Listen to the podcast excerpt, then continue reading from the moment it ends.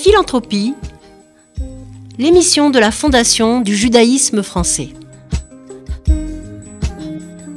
Préparée et présentée par Véronique Elfmals et Perrine Simon-Naoum. Comme chaque mois, j'ai le plaisir de mettre à l'honneur une de nos 84 fondations, abritée par la Fondation du judaïsme français. Ce mois-ci, nous avons le plaisir de recevoir Fabien Azoulay, en charge de l'élaboration des dossiers présentés à la Fondation FSJU.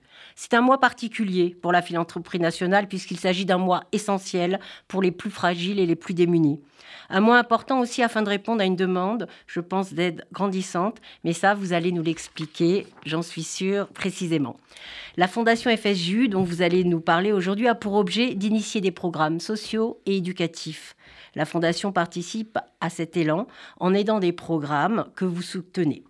Vous connaissez bien le secteur, euh, Fabien Azoulay, de la philanthropie, puisque vous avez, malgré votre jeune âge, on peut le dire, hein, euh, déjà une belle expérience et notamment, je crois, et ça peut vraiment être le cœur euh, de notre réflexion chez les personnes âgées, parce que je pense que vous avez, je crois, savoir que vous avez travaillé en EHPAD. Donc, vous pouvez peut-être nous présenter, vous présenter en quelques mots et nous présenter un peu pour vous le champ de la philanthropie actuelle et des aides nécessaires oui, alors bonjour Véronique et bonjour à tous.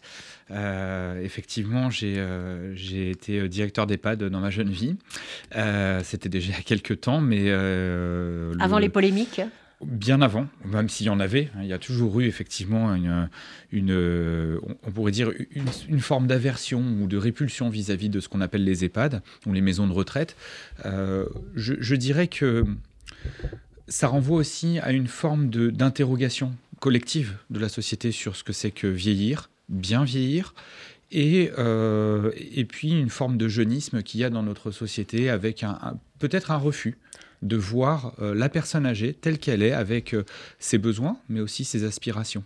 Alors, on a reçu, on a eu la chance de recevoir dans FGF Philanthropie le docteur Toledano, qui nous a beaucoup parlé et d'une notion que j'ai trouvée très intéressante, c'est la différence entre l'âge de la santé d'une personne âgée et l'âge de l'espérance de vie.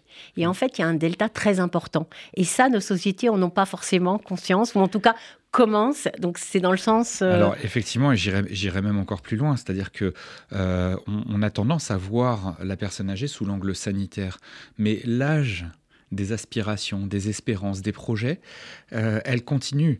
Euh, on voit une personne qui peut avoir 90, euh, 95 ou 100 ans et qui continue à faire des projets. Quelque part, c'est une belle notion d'espoir, de sortir de, de, la stricte lecture sanitaire pour rentrer sur finalement quelles sont les aspirations de l'être humain à tous âges de la vie. Ça veut dire aussi que l'espérance de vie, c'est peut-être euh, un, âge un peu qui n'est pas si important. L'âge important, c'est celui pour lequel et dans lequel on se sent encore bien et dans lequel on peut encore avoir des projets. C'est ça aujourd'hui notre point de repère. Hein. Vivre très longtemps et vivre mal, tout à fait, tout à fait. Vous avez totalement raison. L'espérance le, de vie, même si euh, c'est un critère, euh, semble-t-il, important pour euh, dénoter le, niveau, la qualité de vie dans un pays, en réalité, ce qui compte, c'est est-ce que les personnes ont encore envie d'avancer dans la vie et qu'est-ce que la société leur permet, parce que la question de l'utilité sociale aujourd'hui des personnes âgées est, vraiment un, gros sujet de, question. Alors là, ça, on touche directement nos, nos programmes, c'est-à-dire les programmes sociaux auxquels participe la Fondation FSJU, qui sont, alors j'ai envie de dire, il y en a, il y a une palette hein, de programmes. Vraiment, vous vous présentez de nombreux programmes et vous êtes très présent géographiquement parlant en France, dans toute la France, hein, notamment par les épiceries sociales. Est-ce que vous alors j'ai vu des noms, le Casil, le Casim, le Expliquez-nous. Alors, effectivement, le rôle de la Fondation FSJU, c'est de pouvoir accompagner, soutenir euh, des associations qui mènent une action sociale euh, sur, sur tout le territoire national et euh, dans les régions, dans les, dans, les, principales délégations du, du FSJU dans lesquelles il y a également des associations d'action sociale. Donc, vous avez cité par exemple le CASIL à Lyon, Comité d'action sociale israélite de Lyon. Qu'est-ce que c'est concrètement le CASIL? Par exemple, le Comité d'action sociale israélite de Lyon, pour prendre cet exemple, mais il y en a aussi à Nice, à Marseille, à Strasbourg, à Toulouse, euh, eh bien, euh, ce sont des associations qui ont des travailleurs sociaux professionnels, euh, c'est-à-dire qu'en fait, le métier de ces personnes, c'est de pouvoir accompagner les personnes en difficulté et de pouvoir les aider, premièrement, à ouvrir leurs droits, parce qu'il y a des droits dont les gens ne sont pas forcément au courant. Une des principales questions que se posent les, grandes administrations, la CAF en tête, mais la sécurité sociale aussi, par exemple, au niveau national, c'est ce qu'on appelle le non-recours aux droits, c'est-à-dire qu'il existe des droits pour des gens, mais les gens soit ne les connaissent pas, soit c'est trop compliqué à solliciter, et du coup ils ne les sollicitent pas et ils restent dans leurs difficultés. Alors quel type de droit? Alors ben, par exemple, alors, on pense, voilà, euh, alors les allocations familiales, maintenant il y a un système d'automatisation des allocations familiales, mais ce n'était pas le cas jusqu'à récemment, mais euh, ça va être des droits, euh, par exemple, pour euh, quand il y a des, des, problèmes de dette locative, ça va être des droits, euh, par exemple, pour des personnes âgées, pour avoir des aides à domicile. Ça des droits pour le chauffage maintenant? et des, Voilà, effectivement, il y a le chèque énergie qui a été envoyé en 2022 à 5,8 millions de foyers en France, c'est pas rien. Euh, ça va être plus encore en 2023, mais il y a des gens qui savent pas qu'ils peuvent solliciter ce type de dispositif. on parle aussi, par exemple, des aides pour envoyer les enfants en vacances. Euh, vous parlez de, fameux tickets euh, vacances. Hein. Exactement. Alors, le, le, FSJU, par exemple, propose un ticket vacances qui est complémentaire à celui de la caisse d'allocation familiale, mais celui de la caisse d'allocation familiale n'est pas toujours saisi par les personnes. Et c'est là que la fondation euh, FSJU peut aussi subventionner ce type de, de projet. Et elle les subventionne, elle ne peut pas, elle les subventionne. Tout à fait. La, subvention de la fondation FSJU, elle, elle, donc, elle intervient au niveau de ces associations d'action sociale comme le CASIL à Lyon, le CASIN à Nice, le CASIM à Marseille, etc. Euh, mais aussi voilà sur les dispositifs en tant que tels. Vous mentionnez les tickets vacances, c'en est un. Euh, il y a aussi tout l'aspect des fonds d'urgence solidaires, c'est-à-dire aussi des personnes voilà qui sont dans une difficulté passagère, un accident de parcours, euh, perte d'emploi, voilà perte d'emploi, accident de la vie, mais, mais ça peut être aussi. On a récemment aidé par exemple une personne dont l'appartement a été totalement incendié. le temps que l'assurance se, se, mette en place, etc. Bah, la personne, il faut la reloger, il faut meubler, il faut et tout ça, effectivement, c'est des personnes qu'on peut pas laisser euh, sans aide. C'est le rôle de, ces institutions. Tout bêtement. Euh, comment est-ce qu'on fait pour contacter ces, ces, personnes? Comment on trouve ces personnes? Il faut, il faut euh, aller vers quel organisme? Est-ce que, par exemple, vous avez une liste de, de, de, personnels euh, sociaux qui peuvent aider, de prestataires? J'ai aussi lu, et c'est une question, vous avez aussi une maintenance qui peut se faire venir dans les appartements pour aider les personnes, parce que parfois c'est dangereux de faire rentrer quelqu'un qu'on ne connaît pas, notamment chez les vieilles personnes. Alors effectivement, alors la première, pour, pour répondre à votre première euh, demande, euh, il existe sur le site du FSJU, fsju.org, vous pouvez aller voir, il y a un répertoire social ce répertoire social euh, répertorie les principales associations juives que vous pouvez contacter si vous avez un besoin. Euh, et euh, donc, vous retrouverez les, contacts notamment de, du CASIL, du CASIM, ou, que vous soyez, de toutes ces associations. Très important. Ça, c'est la première chose. Et, et, donc, vous pourrez être aidé par un professionnel qui va vous accompagner sur les différents droits auxquels vous pouvez prétendre. Le deuxième aspect, effectivement, c'est un, programme que vous mentionnez qui est très intéressant, qui, que j'affectionne tout particulièrement. Que j'ai trouvé qui, s'appelle le kiosque solidaire. Et aujourd'hui, euh, le kiosque solidaire, c'est effectivement. Euh, alors, on connaît les modèles des conciergeries, c'est-à-dire en fait de pouvoir faire appel à une prestation de service euh, auprès d'un professionnel qui va trouver le bon prestataire. Mais aujourd'hui, ces, conciergeries ne prennent pas en compte la, la, la difficulté des personnes âgées, leurs besoins de réassurance et puis simplement euh, une personne âgée qui peut avoir des troubles cognitifs, et on, en connaît tous, euh, qui est toute seule à la maison, qui dit j'ai besoin d'un plombier. Ok, le plombier il arrive, le plombier tape à la porte, la personne a peur d'ouvrir, ce qui peut être tout à fait légitime, elle n'ouvre pas eh bien le plombier, lui, il s'est déplacé, il va facturer la prestation, alors même que la prestation n'a pas forcément été réalisée. Le rôle du kiosque solidaire, c'est précisément de pouvoir travailler sur la réassurance et la garantie que la prestation, elle va être réalisée de qualité par un professionnel qui, outre sa prestation, va avoir un regard bienveillant et, pouvoir avoir un rôle d'alerte sur les difficultés des personnes chez qui il va réaliser cette prestation. Alors j'ai envie de, vous dire, vous qui êtes chargé de la, de la solidarité, qui connaissez bien, est-ce que la, société de 2023 ressemble à la société de 2021 et, et et encore plus, quelle est la différence avec euh, ce qu'on pourrait dire une, dizaine d'années Qu'est-ce qui semble le plus prégnant chez vous, les stigmates les plus forts de cette paupérisation de la société? Alors, tout va très vite. Oui. Tout va très vite. C'est pour ça que j'ai dit 2022-2021, parce qu'il s'est passé beaucoup de choses. Je ne peux pas ne pas revenir, évidemment, sur euh, l'isolement croissant qu'a engendré la pandémie. Oui, bien sûr. Euh, le, le, problème de l'isolement, notamment de nos aînés, c'est pas que les personnes ne peuvent pas sortir. Elles peuvent sortir, mais pendant deux ans, on leur a dit surtout ne sortez pas de chez vous. Donc l'enfermement, il est aussi psychologique. Et maintenant, on s'aperçoit, hein, pour euh, soutenir des associations qui ont par exemple des, clubs d'animation pour seniors, qu'en fait, les personnes ne reviennent pas. Et elles ne reviennent pas, pas parce qu'elles n'en ont pas envie, mais simplement parce qu'elles ont peur. Elles ont perdu l'habitude. Elles ont perdu l'habitude. Ça, c'est un premier point. Puis après, le deuxième point, qui est beaucoup plus conjoncturel, mais que j'espère seulement conjoncturel, euh, c'est tous ces enjeux d'inflation, de précarité énergétique. Euh, vers, lequel on tend. Hein. par exemple, en 2022, L'État a mis un bouclier tarifaire sur, l'énergie pour limiter la hausse du prix de l'électricité à 4%. Euh, en 2023, l'État a déjà annoncé que le bouclier tarifaire serait à 15%. Ça veut dire que de toute façon, mécaniquement, l'électricité va augmenter de 15%. Et l'État a bien dit que s'il ne le faisait pas, l'électricité augmenterait très vraisemblablement de 100%. Quand vous avez une facture d'électricité à 100 euros par mois, ça veut dire qu'au lieu de payer 100 euros, vous avez payé 115 euros. Ça peut pas, les 15 euros de différence peuvent paraître anecdotiques pour certains. Quand on touche 800 euh, euros de minimum vieillesse, par exemple, et eh ben ces 15 euros, je peux vous assurer qu'ils sont, euh, ils peuvent faire basculer vraiment un budget. Alors, la fondation euh, a, conscience, bien sûr, en aidant ces problèmes, tous ces programmes sociaux, mais elle a aussi la chance d'accompagner des programmes éducatifs qui sont alors je, je pense au programme passerelle alors est-ce que je trouve que c'est maintenant qu'il faut en parler parce que je crois qu'il y a beaucoup de survivants de la Shoah qui, qui sont euh, des acteurs importants de, de ce programme. Donc, est-ce que vous pouvez nous expliquer ce que c'est, quelle est sa vocation? Et comment on va faire après?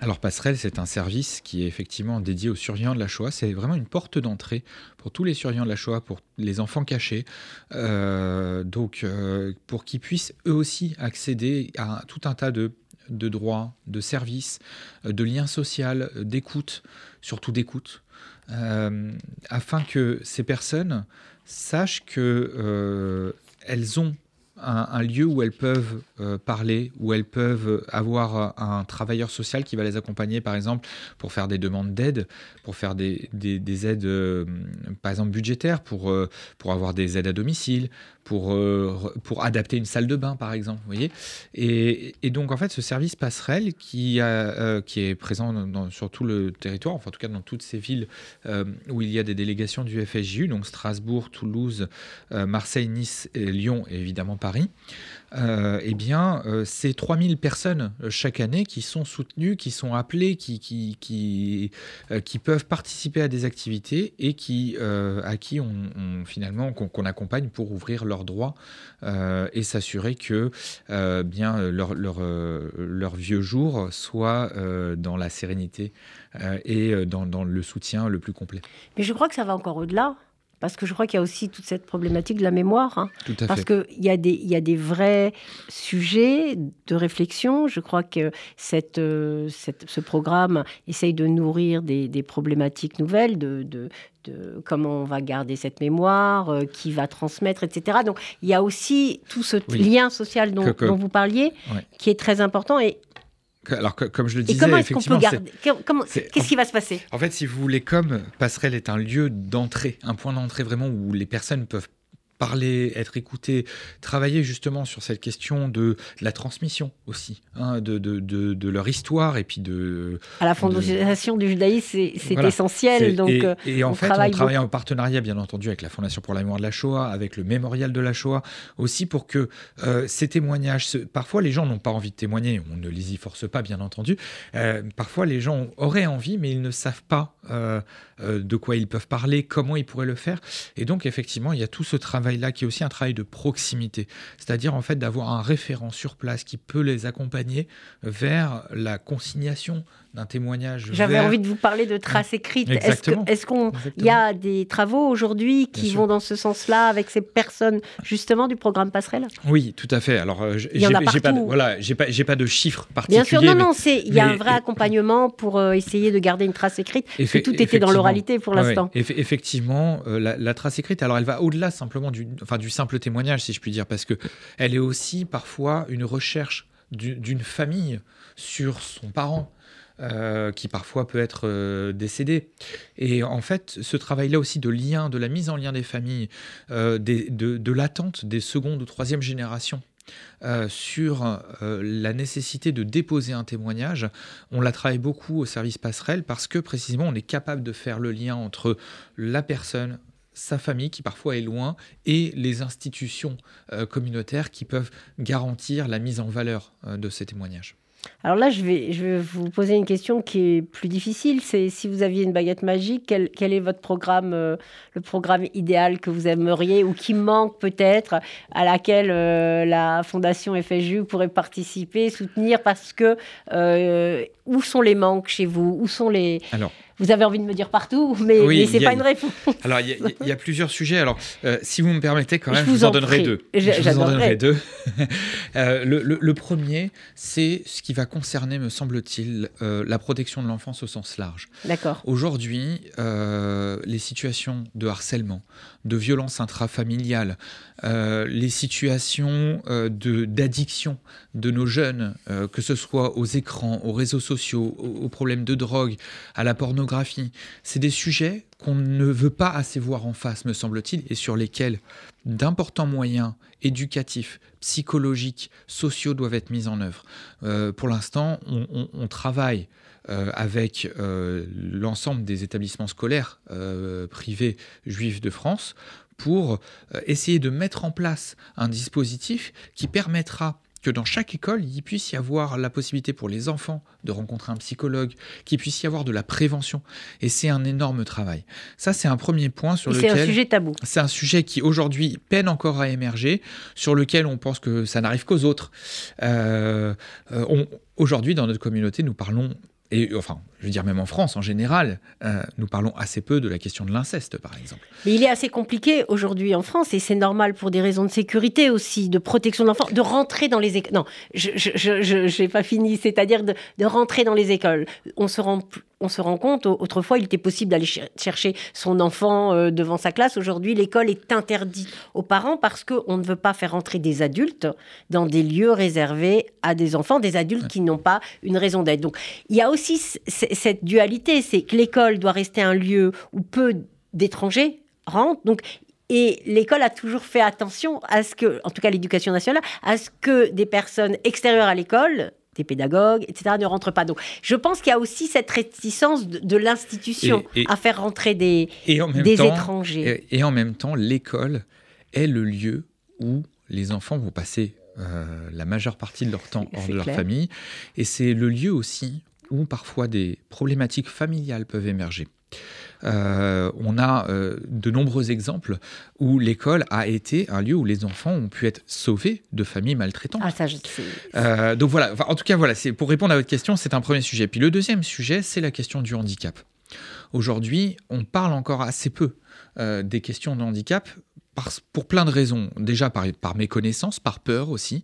Et surtout, c'est qu'il y a une forme de carence des dispositifs euh, pour les enfants en situation de handicap, dans le, dans le cadre par exemple de la scolarisation, dans le cadre de l'accompagnement, on parle des AVS, les auxiliaires de vie sociale. Qui, n'acceptent que certes. En fait, quand vous parlez de handicap, j'ai envie de dire, on entend avec certains, certains handicaps sont plus toléré aujourd'hui dans notre société, mais il y a des enfants qui sont polyhandicapés. Tout Pour cela, il n'y a aucune solution. Alors, pour cela, déjà, il n'y a pas forcément beaucoup de solutions, mais même quand on parle d'un handicap qui pourrait être euh, plus ou moins accepté, je vais prendre un exemple, l'autisme, ou un autre exemple sur un handicap sensoriel, la surdité, par exemple, eh bien, on s'aperçoit que les dispositifs sont très rares, qu'ils coûtent très cher, que les dispositifs publics sont pas forcément à la hauteur des coûts engagés et que les familles se retrouvent bien souvent sans solution, à tel point que pour certains, ils sont obligés d'envoyer leurs enfants par exemple en Belgique. Parce qu'en Belgique, il y a des établissements pour personnes handicapées. Je ne sais pas jusqu'à quel âge on peut avoir un AVS en France. On peut l'avoir jusqu'au bas Dans le cadre de la scolarité, oui. Dans tout, le cadre de la scolarité, parce que j'ai l'impression qu'après la sixième, ça, ça se complique souvent. Non, non, c'est euh, jusqu'à euh, dans tout le cadre de la scolarité. Et, euh, et aujourd'hui, malheureusement, le problème n'est pas tant que le dispositif n'existe pas, mais simplement il manque de personnel manque de personnel, on manque de gens qui, acceptent, qui, qui, veulent se former sur ces questions-là. Et une fois que ça s'est trouvé, alors effectivement, la question financière entre en jeu. Alors, pour, conclure, j'ai deux, deux questions. La première, c'est pour vous, l'évolution, la perception de la philanthropie en France. On sait qu'il y a eu un vrai euh, delta entre la manière dont elle est perçue aux États-Unis et en France. On sait qu'on a que là aussi, l'école joue un rôle fondamental parce qu'il faut apprendre à donner, mais pas seulement donner de l'argent, donner de son temps, donner, on peut donner de son savoir, on peut donner de différentes manières. Alors peut-être j'ai envie de rajouter une troisième chose, si je peux me permettre, c'est comment apprendre à être plus pédagogique vis-à-vis de la, la philanthropie et comment vous, qui êtes un spécialiste, vous voyez cette évolution de la philanthropie en France?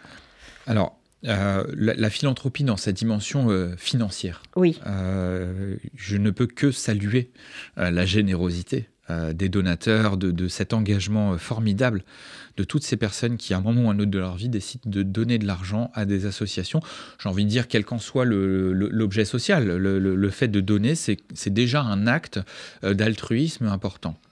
Euh, donc il y a des dispositions euh, fiscales évidemment en France qui permettent hein, de, donner. Si, certains de nos auditeurs ne le savaient pas, euh, beaucoup d'associations sont éligibles à un reçu fiscal qui permet de déduire 66% du montant du don euh, sur, euh, voilà, sur, le, sur, sur, son, sur son impôt sur le revenu, et puis pour certaines associations, 75% dans le cadre de l'aide à la précarité alimentaire. Euh, donc ça veut dire que si je fais un don de 300 euros, concrètement, il va me revenir à 100 euros. donc c'est important, ça c'est une première chose. Maintenant, pour répondre à votre question qui est, à mon sens, est, est cruciale, comment est-ce qu'on engage des jeunes? Comment est-ce qu'on engage une génération dans l'idée de donner? À mon sens, en France, nous souffrons d'un manque de valorisation du bénévolat. Il y a des pays, je pense à Israël, je pense à l'Angleterre par exemple. Les pays anglo-saxons globalement. Oui, qui ont euh, une matière bénévolat au bac en fait. On présente euh, au bac, au même titre qu'on présente les maths ou le sport, eh bien on présente un projet euh, d'engagement social. Et cette, ce projet d'engagement, ça peut être l'écologie, la protection des animaux ou la précarité, mais l'idée simplement de dire je consacre de mon temps à au, bien, au bien commun, au bien social. Et puis je m'ouvre sur l'extérieur, je, vais voir comment ça se passe. Eh bien, euh. à mon sens, euh, c'est ça qu'on devrait travailler davantage. Que ce soit dans nos écoles privées, que ce soit dans les écoles publiques, ce serait merveilleux. Mais si des gens pouvaient commencer dans le cadre des écoles privées qui ont un parfois la possibilité de mettre en place d'un projet pédagogique plus, plus, plus, plus spécifique ou plus, plus orienté, euh, de se dire finalement, eh bien, euh, chaque classe d'âge euh, devrait s'engager, je ne sais pas moi, une heure par mois ou quelque chose comme ça, pour monter un projet social, quel qu'il soit, mais qui, qui se tourne vers l'autre. En tout cas, vous qui êtes en charge des, projets à présenter à la Fondation FLJ, je vois que ces trois idées sont des formidables orientations et, j'espère que, que l'on va pouvoir faire du chemin ensemble. Et pour conclure, peut-être que vous avez une définition de la philanthropie, votre propre définition? Alors, pour moi, la philanthropie, si on reprend la définition étymologique, c'est simplement euh, l'amour de l'homme, je ne sais pas comment dire, enfin de l'humanité, mais en réalité, c'est comment je comment je donne, comment je pense à l'autre, parce que l'autre, c'est moi. C'est euh, Lévinas disait quelque chose comme ça, mais, mais à travers l'autre, j'engage ma responsabilité. Et il y a le mot engagement que vous pensez dans les écoles, de, chez les jeunes, donc c'est vraiment un mot qui, qui est très fort. Oui, la question de l'engagement est centrale et c'est pas simplement effectivement faire un don. Un don financier est important, mais c'est vraiment comment je m'engage et comment l'autre m'engage. Merci beaucoup, euh, Fabien Merci, Merci beaucoup. Et en seconde partie d'émission, nous avons le plaisir de recevoir le professeur André Grimaldi, qui a écrit un ouvrage L'hôpital nous a sauvés, Sauvolo aux éditions Édile Jacob, qui va être interviewé par Perrine Simon-Naoum. Professeur Grimaldi, bonjour. Bonjour. André Grimaldi, vous êtes euh, professeur émérite de diabétologie au CHU La Pitié-Salpêtrière. Euh, vous avez notamment fondé le collectif Interhôpitaux en 2019. Euh, vous êtes donc non seulement un médecin, un praticien, un médecin reconnu, mais ce qu'on appellerait un lanceur d'alerte, qui menait un combat pour l'hôpital public depuis maintenant, euh, je crois, une vingtaine d'années. Et vous publiez aujourd'hui L'hôpital nous a sauvés, sauvons-le, qui paraît aux éditions Édile Jacob. Alors je dirais que le constat est sans appel et votre diagnostic sévère. L'hôpital est malade et euh, la catastrophe que nous vivons n'est même pas apparue comme un enjeu dans le débat des dernières élections présidentielles. Le propos de votre livre nous permet d'aborder le sujet qui est le nôtre dans cette émission Philanthropie par un aspect essentiel, même si c'est un peu indirect, à savoir cette question fondamentale maintenant du désengagement de l'État. Et euh, le constat que vous faites, évidemment, du désengagement de l'État dans le domaine de la santé euh, est absolument essentiel, puisque la santé est, comme vous le rappelez, un bien commun supérieur, dans la mesure où euh, il faut être en bonne santé pour profiter euh, de tous les, autres biens. Alors je dirais que ce livre euh, interpelle à la fois le médecin, le décideur public, bien évidemment, mais aussi le citoyen. Alors la première chose peut-être sur laquelle je voudrais vous interroger, c'est cette idée que nous aurions en France un système de santé dont vous dites qu'il répare plus qu'il ne soigne ou qu'il ne prévient. Qu'est-ce que ça veut dire? Comment est-ce que vous définiriez euh, le système de les, grands principes de notre système de bah, santé? le, système de santé a pendant très longtemps été fondé essentiellement sur les maladies aiguës, c'est-à-dire les maladies aiguës bénignes en ville, qu'on soit en ville, de la cystite, le lumbago, euh, euh, une grippe bénigne, des maladies graves et des gestes techniques qui là sont, nécessitent l'hospitalisation. Et sur ce domaine, la France était très très bien placée pendant très longtemps. Enfin, avec le Japon, on était toujours dans les, dans les tout premiers. Euh, et simplement, les, besoins de santé ont évolué, y compris grâce au progrès, alors pas seulement de, de, la médecine, mais au progrès sanitaire, aux progrès sociaux, euh, ont apparu l'épidémie des maladies chroniques. Là, c'est tout autre chose, parce que c'est plus des actes médicaux, c'est le malade qui se soigne lui-même tous les jours. Alors évidemment, ça suppose qu'il a accepté sa maladie, ça suppose qu'il a appris à le faire, ça suppose que euh, qu'il ait des conditions sociales, culturelles. Bon, euh, donc le grand problème devient celui de l'observance, et donc euh, l'approche est toute différente. On va dire que c'est une médecine de la personne, alors que la première médecine sur les maladies aiguës, c'est une médecine centrée sur la maladie et son traitement. Là, c'est une médecine de la personne. On peut faire le meilleur traitement s'il n'est pas appliqué. Hein. Alors, typiquement, le sida, maladie subaiguë mortelle, devient en 1996, grâce aux trithérapies, une maladie chronique. Et qu'est-ce que découvrent les collègues euh, sidologues? Qu'un certain nombre de patients, alors que c'est une maladie mortelle, ne prennent pas leur traitement.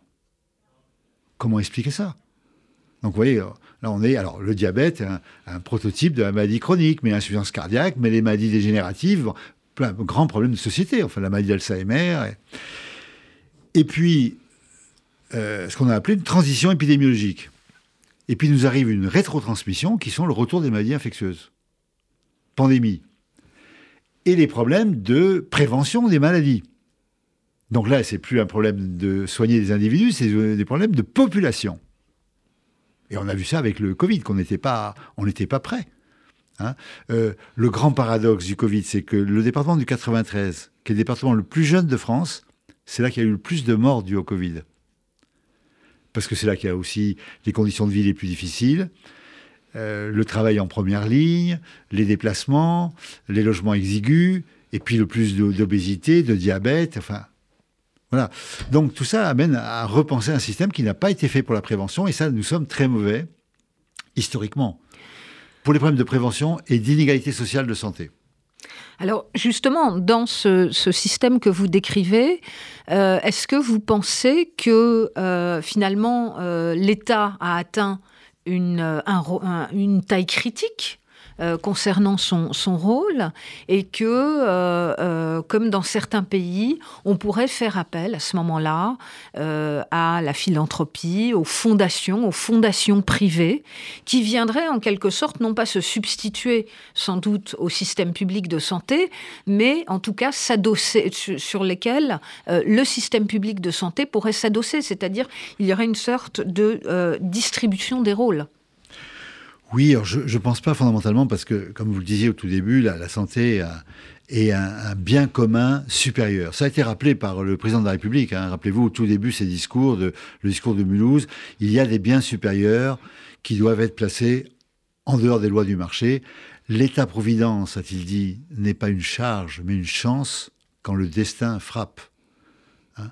Donc, euh, euh, je pense que le problème, c'est comment agit l'État Est-ce que c'est un État bureaucratique, vertical, qui croit qu'on on, peut tout gérer par des, règlements euh, venant de Paris, ou un État qui travaille avec les collectivités territoriales, ce qu'on a vu, les élus locaux, les associations, les professionnels, les usagers un État très décentralisé et démocratique qui répond euh, aux besoins territoire par territoire.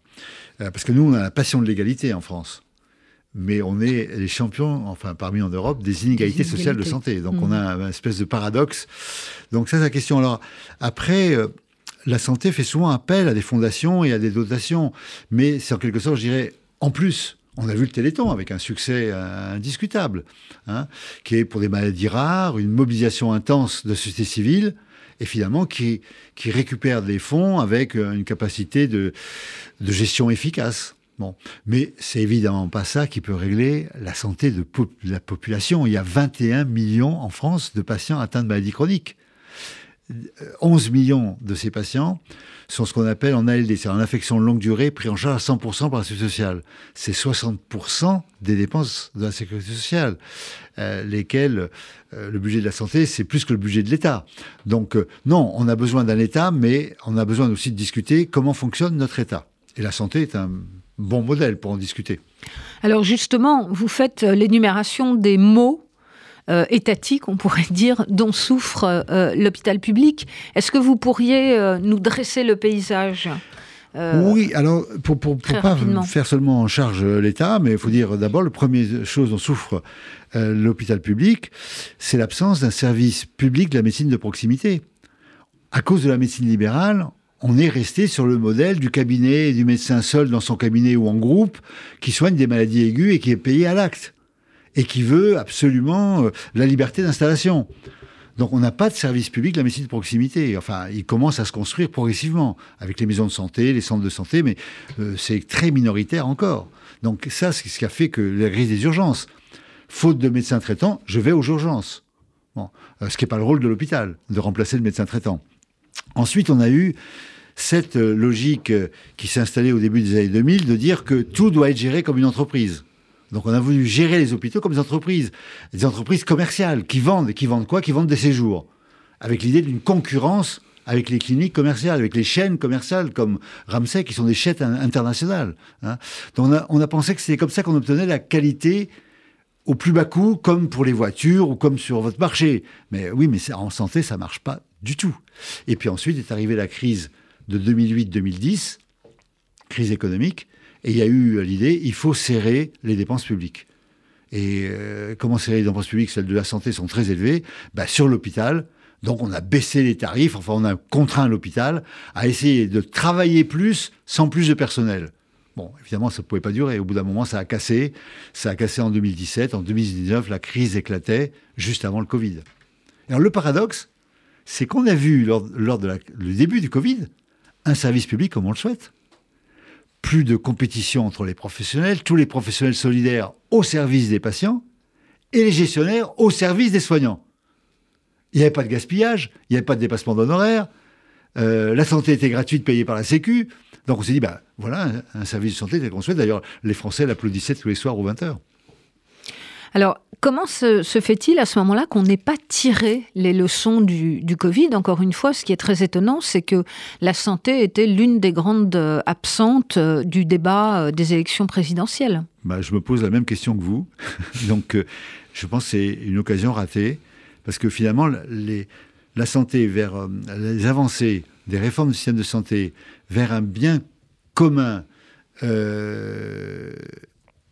et, ont été des grandes crises. Hein. Ça a été 45 la Sécu, 58 la création des centres hospitaliers universitaires, 68 la multiplication des professionnels de santé, le service public hospitalier, le premier conventionnement national avec la Sécu, les années 80, fin 80-90, le sida, avec la mobilisation des patients, qui a entraîné les lois sur les droits des malades, qui était aussi une grande avancée.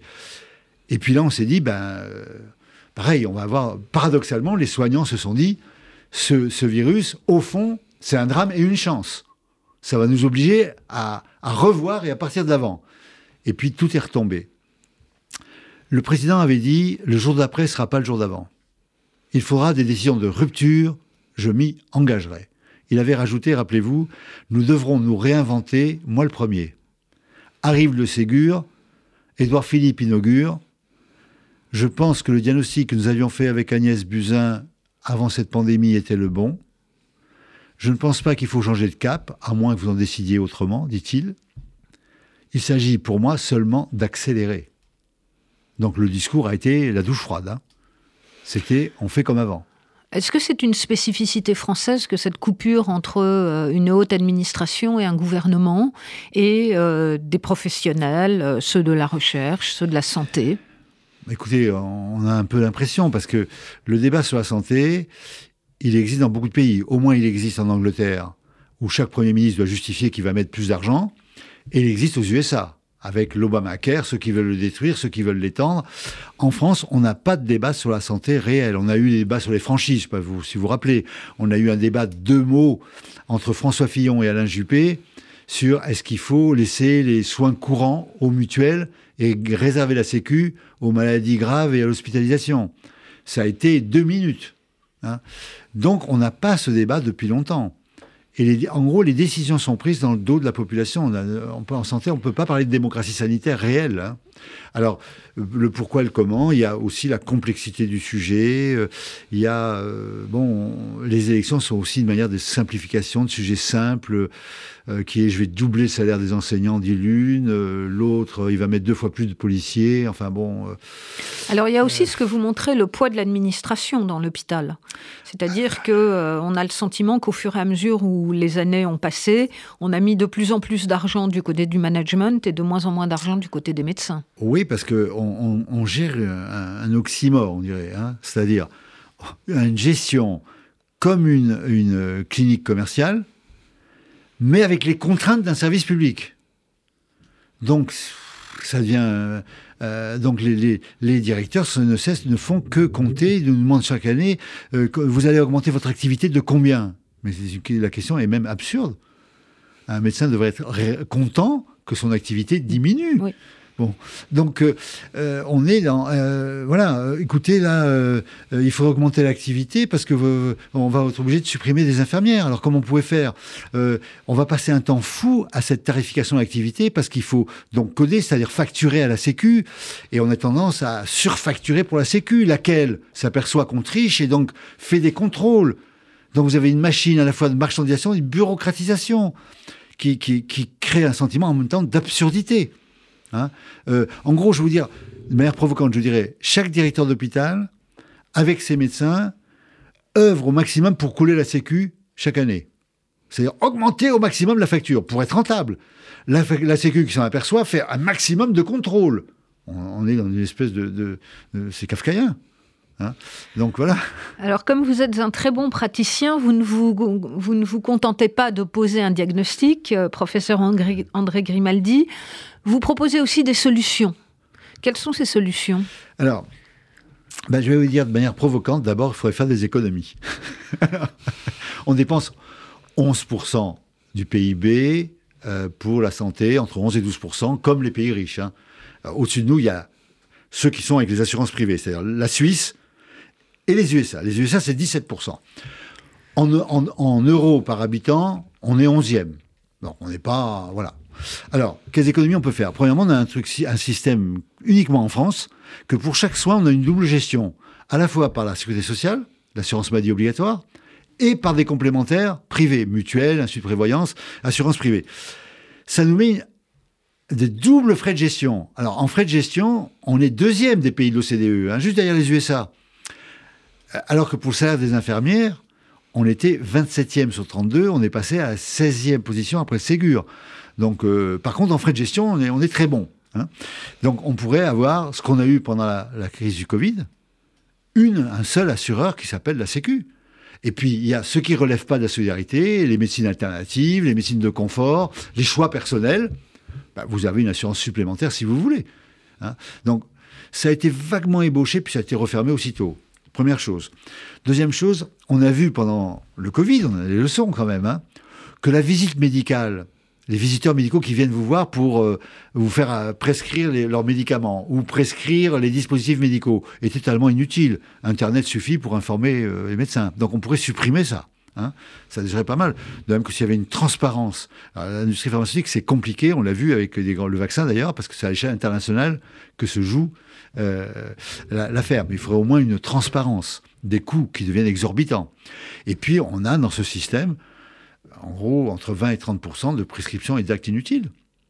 Hein. Euh, mais, je vous ai expliqué pour la tarification d'activité, le paiement à l'acte, c'est pareil. Si vous êtes payé 25 euros la consultation, ben vous ne faites pas des consultations qui durent une demi-heure, vous faites des consultations qui durent 15 minutes. Et puis à la fin de la consultation, vous demandez plein d'examens complémentaires, puis vous dites au malade, il faut que je vous revoie dans, dans un mois. Donc on a en même temps un système prescriptif qui gaspille beaucoup. Donc euh, ça suppose de repenser le mode de financement, où le financement euh, peut être un forfait, une capitation, une dotation que vous gérez. Ça suppose un climat de confiance. Mmh. Hein. Euh, donc voilà, il faut revoir tout cela. Le but, but du, du travail de la médecine moderne, c'est une médecine en équipe, avec notamment les infirmières et les infirmières spécialisées.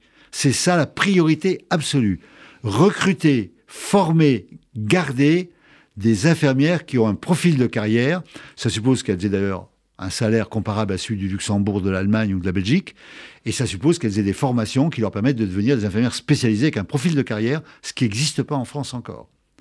Donc voilà, les... après, on pourrait décliner encore beaucoup de mesures, dont la réforme des études médicales et la recherche en santé, où on recule, on recule, on recule.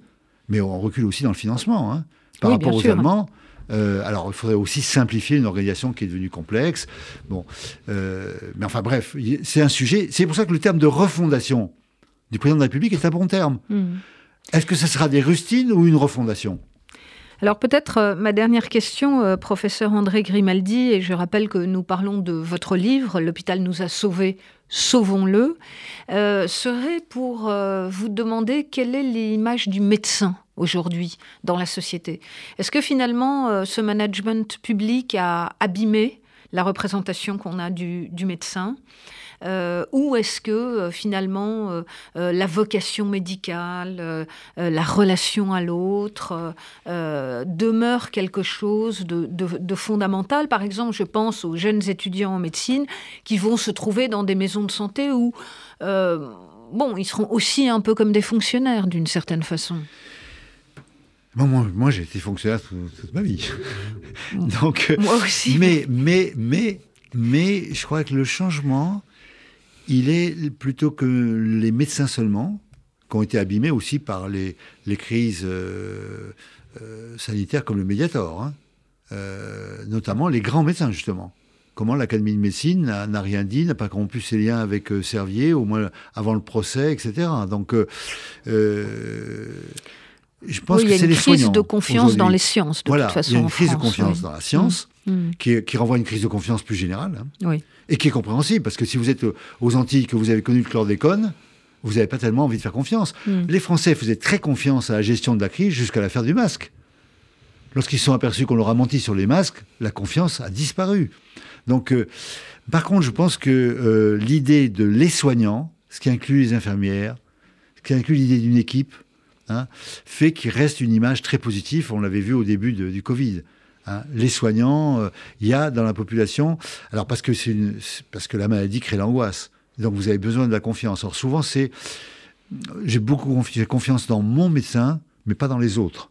Bon, il y a une espèce de lien personnel, et ça, il faut, dans, dans les réformes à venir, le colloque singulier, le lien Hein, moi, j'ai suivi des patients pendant 10 ans, 15 ans, 20 ans, ce que ne comprennent pas les managers, qui pensent qu'on est sur une chaîne de production. C'est des liens personnels. Moi, je pouvais écrire les patients qui pouvaient m'envoyer des, cartes, etc. Hein. on, se souvient les uns des autres. Donc, euh, moi, j'ai en moi l'histoire, de, parfois dramatique, parfois joyeuse, euh, mmh. des patients. Donc, c'est des liens qui, qui, sont très forts euh, et qui font, qui font l'attractivité du métier. Les jeunes restent attirés par ce métier. Hein. Il n'y a qu'à voir Médecins du Monde, Médecins sans frontières. Bon, les jeunes. Alors, par contre, le système de santé à l'ancienne euh, ne répond plus aux besoins. Hein.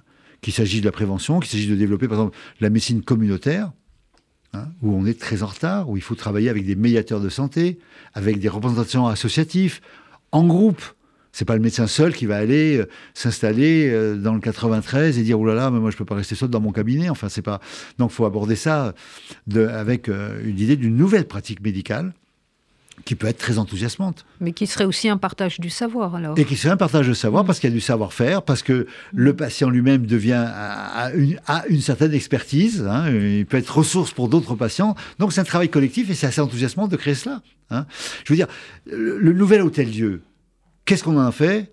On en fait une plateforme d'aéroport avec une galerie marchande et des, soins. C'est quand même lamentable au XXIe siècle. On pourrait en faire le CHU de la médecine humanitaire, avec le SAMU social, Médecins sans frontières, Médecins du monde, avec euh, gestion des crises, et je pense que ça attirerait beaucoup de jeunes. Très bien. Bah, écoutez, euh, j'espère que vous serez entendu, professeur André Grimaldi. Donc, je rappelle euh, le titre de votre ouvrage paru chez Odile Jacob. L'hôpital nous a sauvés. Sauvons-le. Merci beaucoup. Merci à vous. C'était Philanthropie, l'émission de la Fondation du judaïsme français. Retrouvez-nous tous les quatrièmes jeudis du mois à 13h sur RCJ.